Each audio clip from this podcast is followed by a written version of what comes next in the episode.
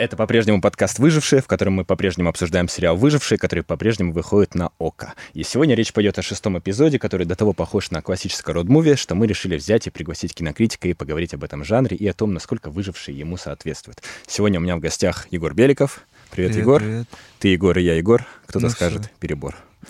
Давай, давай сразу начнем с э, впечатлений. Как тебе этот сериал? А потом уже уйдем в специфику жанра. Мне очень нравится все, что делает Хлебников, и вот эта эстетика новых тихих, которая преломилась интересным образом в сериальной форме. Но, ну, наверное, этот сериал не совсем для меня. Я, наверное, подустал как-то от постапока в целом. Не уверен, что это скажется хоть как-то на широкой аудитории. Но для меня вот в этом соединении видится некоторая телевизионность, что ли, ну вот навязчивая. Слишком много действий, слишком много экшена, и в связи с этим я не успеваю подумать о вечном. Впрочем, в шестой серии для этого как раз есть время. Слушай, это очень такая древняя штуковина, и Одиссея род-муви, и Дон Кихот род-муви. Если разобраться, то абсолютно к любому жанру род-муви может взять и стать настройкой. То есть, не знаю, там, «Земляничная поляна» и «Седьмая печать», да, психологические драмы, но при этом род-муви. А, не знаю, комедия «Это случилось однажды ночью» — род-муви. А «Безумный Макс» — постапокалипсис — род-муви. «Земля Но, ну, кочевников» кстати, драма — род-муви. Безумный Макс-то отличается от них, от всех остальных, Вот, потому это что там чему туда я тебя хочу подвести? Да-да-да. Смотри, а, абсолютно любой жанр может использовать а, род-муви как движок развития событий. «Властелин колец», я не понимаю, это род-муви или это фэнтези, и так далее, и так далее. Вот, а, расскажи, почему так получилось, что эта штука настолько всеобъемлющая и проникающая во что угодно. Да, это работает только в кино, понятно, потому что роуд-муви, наверное, невозможно в других жанрах. Ну, то есть в театре Ну, бывают направо, справа постановки. налево. Я бы не сказал, что там это так хорошо работает. Ну, то есть нам не показана динамика движения, потому что кино — это запечатленное время, и благодаря этому э, на нас это сильнее влияет.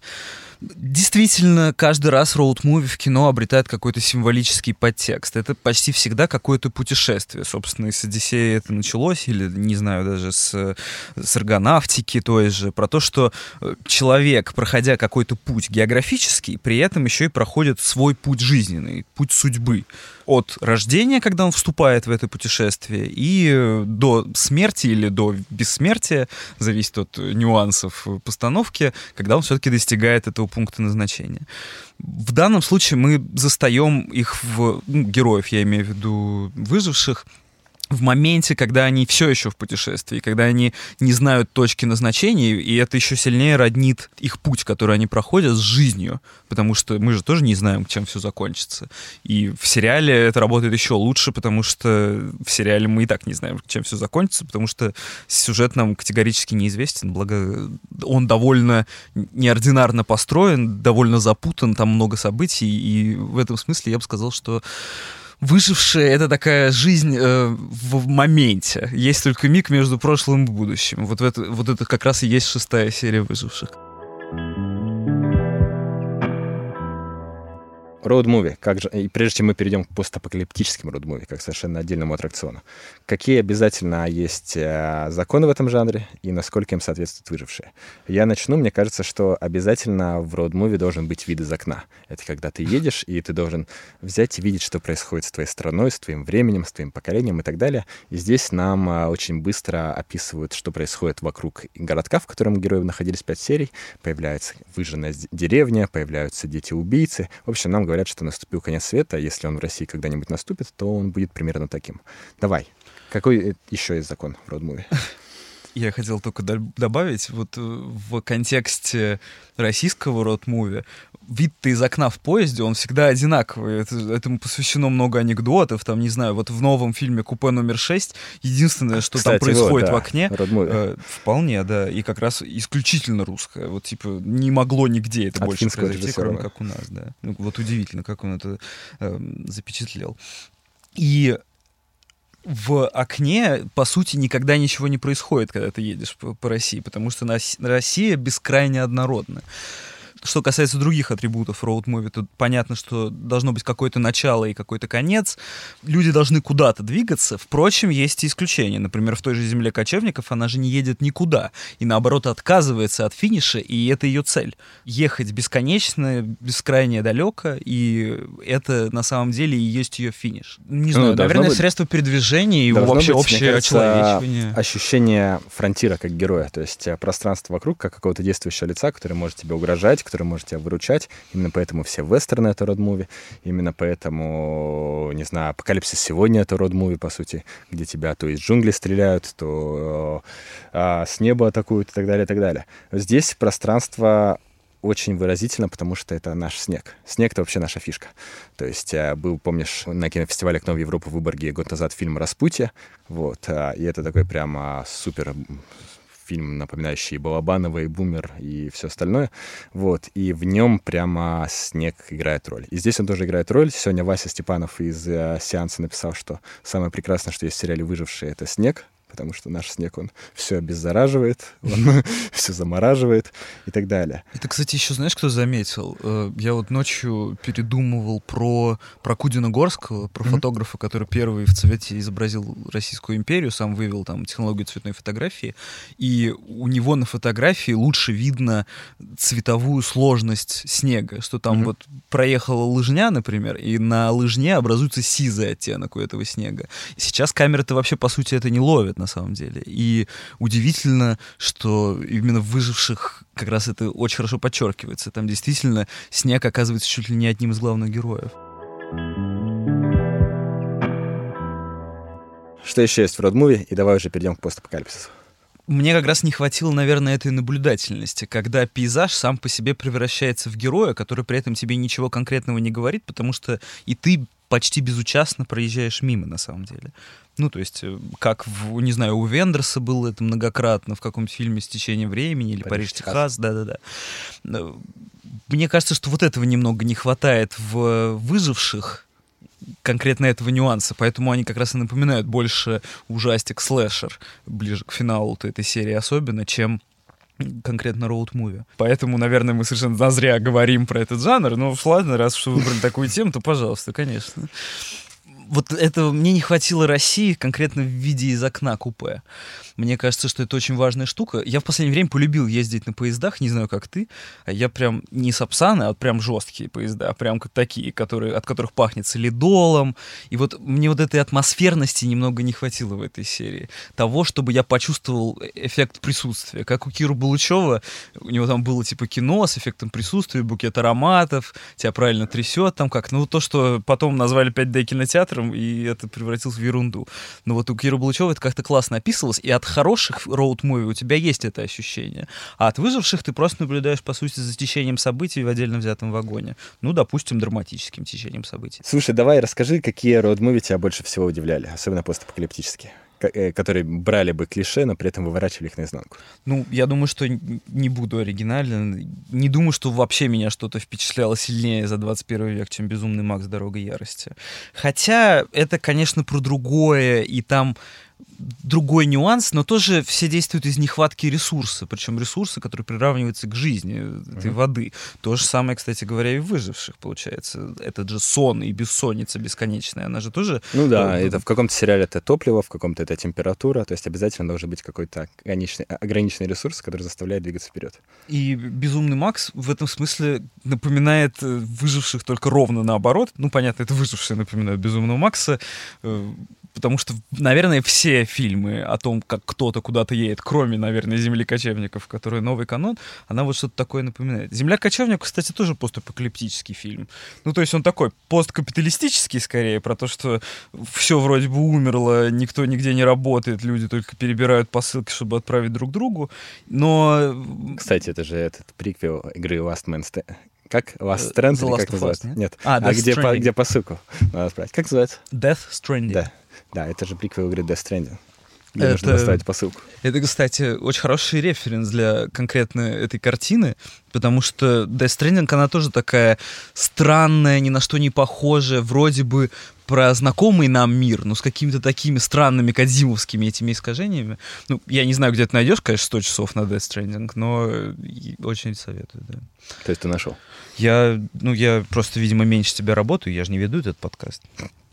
А, Давай про постапокалиптические истории. Мне показалось, что в «Выживших» клево работает э, вещь, которой раньше не было. Это история про э, дочь и отца. То есть э, в американском род-муви это вообще базовая штука. Например, есть «Свет моей жизни», где Кейси Аффлек под прикрытием призрака Элизабет Мосс спасает дочь от, э, в мире, где вдруг закончились девочки, и на каждую ведется охота патриархальным обществом. Вот есть э, фильм «Дорога», где Вига Мортенсен под прикрытием призрака Шарли Стерон ведет сына. Вот есть, э, если уже абстрагироваться от родственных связей, фильм «Логан», где старый самурай должен провести маленькую девочку и так далее. У нас этого почему-то никогда не было. Кстати, почему? Ну вот как будто у нас другая система, вот это не матримониальная, даже не знаю, ну какая-то внутрисемейная. Слишком это страна малых городов, как нам показывают uh-huh. в первой половине этого сериала, и неполных семей, откуда кто-нибудь все время уходит по каким-то не вполне ясным причинам, и там есть такой душесчипательный диалог этого Смоленинова и этой дочери, которая обещ... требует, чтобы он пообещал, что больше не, не бросит их. И вот это, в этом такой надрыв очень русский, как мне кажется. Это же не про то, что он вернулся в семью, как я понимаю, по своей воле. Это же, ну, их, их так столкнули обстоятельства, и из-за этого все... Не, нет, почему? Так наоборот, в этом вся прелесть этой истории, что постапокалипсис — это шанс для него а, вернуть семью. То есть, потому что как в нормальном мире он не нужен этой семье, а семья выбирает какого-то обеспеченного, спокойного мужчину домашнего, но в мире после катастрофы этот мужчина с а, рефлексами воина, он вдруг становится снова лидером, и у него есть шансы защитить и обрести свою семью. Да, странно, То есть, конечно. Короче, постапокалипсис — это подарок для героя Смоленинова. Странно, конечно, когда, типа, у тебя настолько все плохо в жизни, что постапокалипсис — это подарок. Вот мне кажется, что это, это хороший симптом, кстати. У тех, у кого испортились дела с момента ковида, например, значит, э, у вас все было до того неплохо. Просто не, не загоняйтесь, двигайтесь куда-то дальше. А вот если после того, как начался ковид и вы расцвели, значит, вы идете куда-то не туда. Вы идете куда-то в сторону конца света что с род-муви в сериалах. Потому что, с одной стороны, род-муви это и сериалы — это очень близкие вещи, и там, и там какой-то бесконечный путь, а с другой стороны, все-таки хочется, чтобы было покороче. А я вот особо не вспомню крутых род-муви сериалов. Ну, есть, где им приходится менять местоположение, собственно, «Ходячие, мертвецы», мертвецы, которые мы вспомнили, да. Или «Бойтесь», «Ходячие мертвецы». Или они там, кстати, статичные, я не смотрел ни одной. Нет, «Бойтесь» там как раз идея в том, что показывают людей в локдауне, то mm-hmm. есть как они переживают этот постапокалипсис. Но действительно, как будто размазывать бесконечную дорогу на много серий еще уныли. Бывают такие серии отдельные, не знаю, как в «Последнем министре» того же Волобуева, mm. где он всю дорогу сидит в пробке в автомобиле, не выходя из него. И это в том числе и роуд-муви, потому что на самом деле путь судьбы этот в Москве, это путь в пробке, в которой ты бесконечно стоишь и ждешь, когда же переключится этот проклятый светофор, которым никто не управляет. Но ну, он как-то все равно переключается, и ты все равно не можешь никуда доехать. Ну вот размазывать длинный путь на много серий, это, наверное, было бы тяжело. И я думаю, что это и выжившим, кстати говоря, на пользу бы не пошло. Хорошо, что они только одну серию под это стилизовали. Ну да, постоянно меняют э, динамику. То есть э, следующие серии будут в одном... Это будет осада крепости уже, mm-hmm. другой сюжет. Вот здесь это движущийся поезд. Давай подытоживать. Как ты думаешь, что будет в этом сериале дальше? Вот ты осилил 6 серий. И самое главное, как ты думаешь, взлетит он или нет? Э, и будут ли новые сезоны, будут ли спин будет ли это нашим ответом «Ходячим мертвецам»? Я бы не делал таких поспешных выводов. Мне кажется, что второй сезон, наверное, для меня бы выглядел поинтереснее, потому что я уже слишком много вложил в этот сериал и так. Я надеюсь, что будет классно. Потому что редко бывают такие сериалы, редко бывает все так классно, совместно придумано, редко когда складывается столько карт, и очень хотелось бы, чтобы получилось. Уж э, насколько это может получиться, понятно, что не кинокритик решает, потому что кинокритики вообще не должны учить, как снимать кино. Вот это важная штука в нашей дурацкой профессии. Как только тебе кажется, что ты начинаешь учить людей, как можно было бы сделать лучше, это путь в никуда, на мой взгляд. Ты, кстати, Я чувствуешь, что эту историю начал писать кинокритик бывший? Есть такое ощущение, да, а насмотренность, какая-то подспудная насмотренность виднеется везде. Ну, то есть очевидно, что если он снимает э, эпизод в поезде, то это неспроста, и он, скорее всего, увидел приблизительно все фильмы, где есть хоть какие-нибудь mm-hmm. поезда, начиная с э, «Великого ограбления поезда». Слушай, а насмотренность кинокритика от насмотренности киномана отличается? То есть, например, Квентин Тарантино, да, из видеопроката, а Роман Волобуев из кинокритики. Вот ты чувствуешь разницу? Ну, если ты киноман, ты сам выбираешь, что смотришь, а кинокритик не выбирает, что смотрит, и поэтому он знает все, что видели все, приблизительно большинство аудитории, но не обязательно прям видит э, суперклассику на самом деле. Ну вот я уверен, что если пошерстить твою ненасмотренность, мы много чего найдем. Это вот да, не видел половины Бергмана какого-нибудь, что-нибудь да. такое. Да-да-да.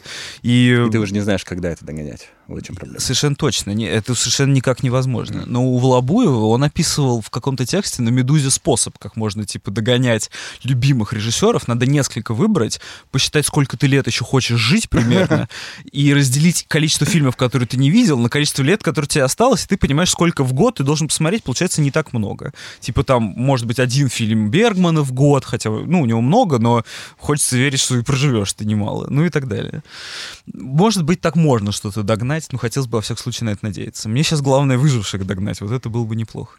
Крутая схема. А, давай так, а, по очереди топ самых крутых постапокалиптических род-муви. Неважно, в кино или в сериалах. Просто чтобы люди, которые заинтересовались выжившим, могли что-нибудь еще догнать за свою оставшуюся жизнь.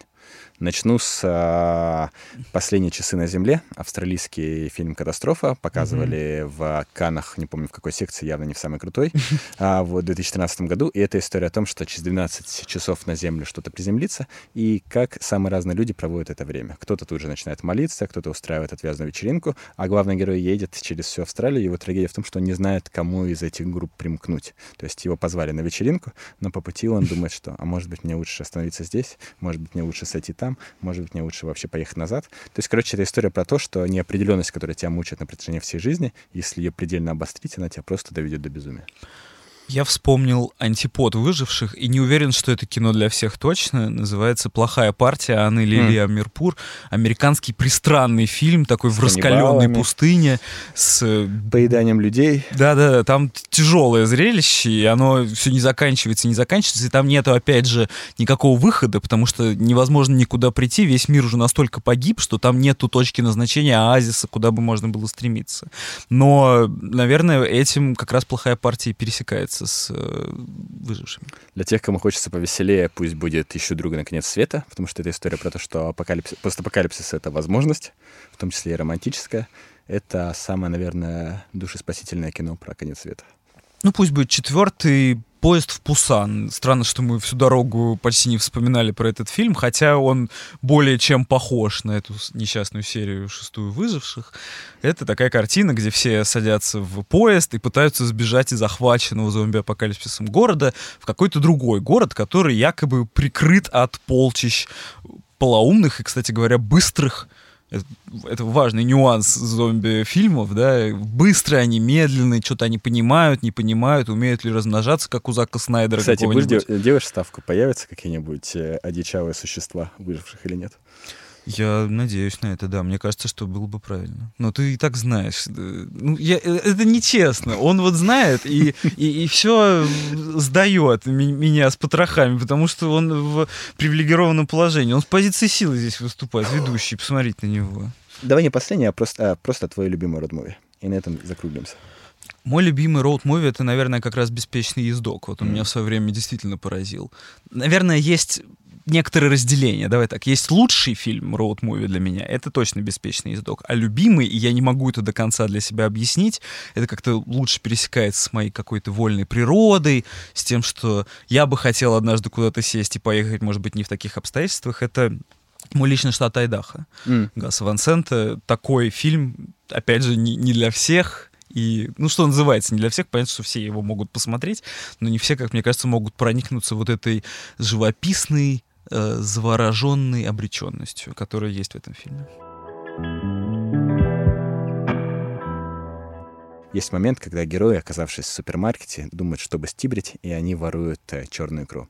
Что украдет кинокритик после конца света в самом большом гипермаркете страны? Ой, это замечательный вопрос. Ну, я думаю, что фуагра какой-нибудь. Типа, я его и так не часто ем и очень люблю, честно. Я знаю, что это не этично дофига, но просто очень люблю фуагра, ничего не могу с собой поделать. Если в большом гипермаркете есть прям большая банка, я бы только ее и ел. Большое тебе спасибо, Егор. Это был выпуск подкаста «Выжившие», с которого вы поняли, что кинокритиков никогда лучше не сажать вдвоем. Гораздо интереснее, когда приходят действительно эксперты. Спасибо, Егор.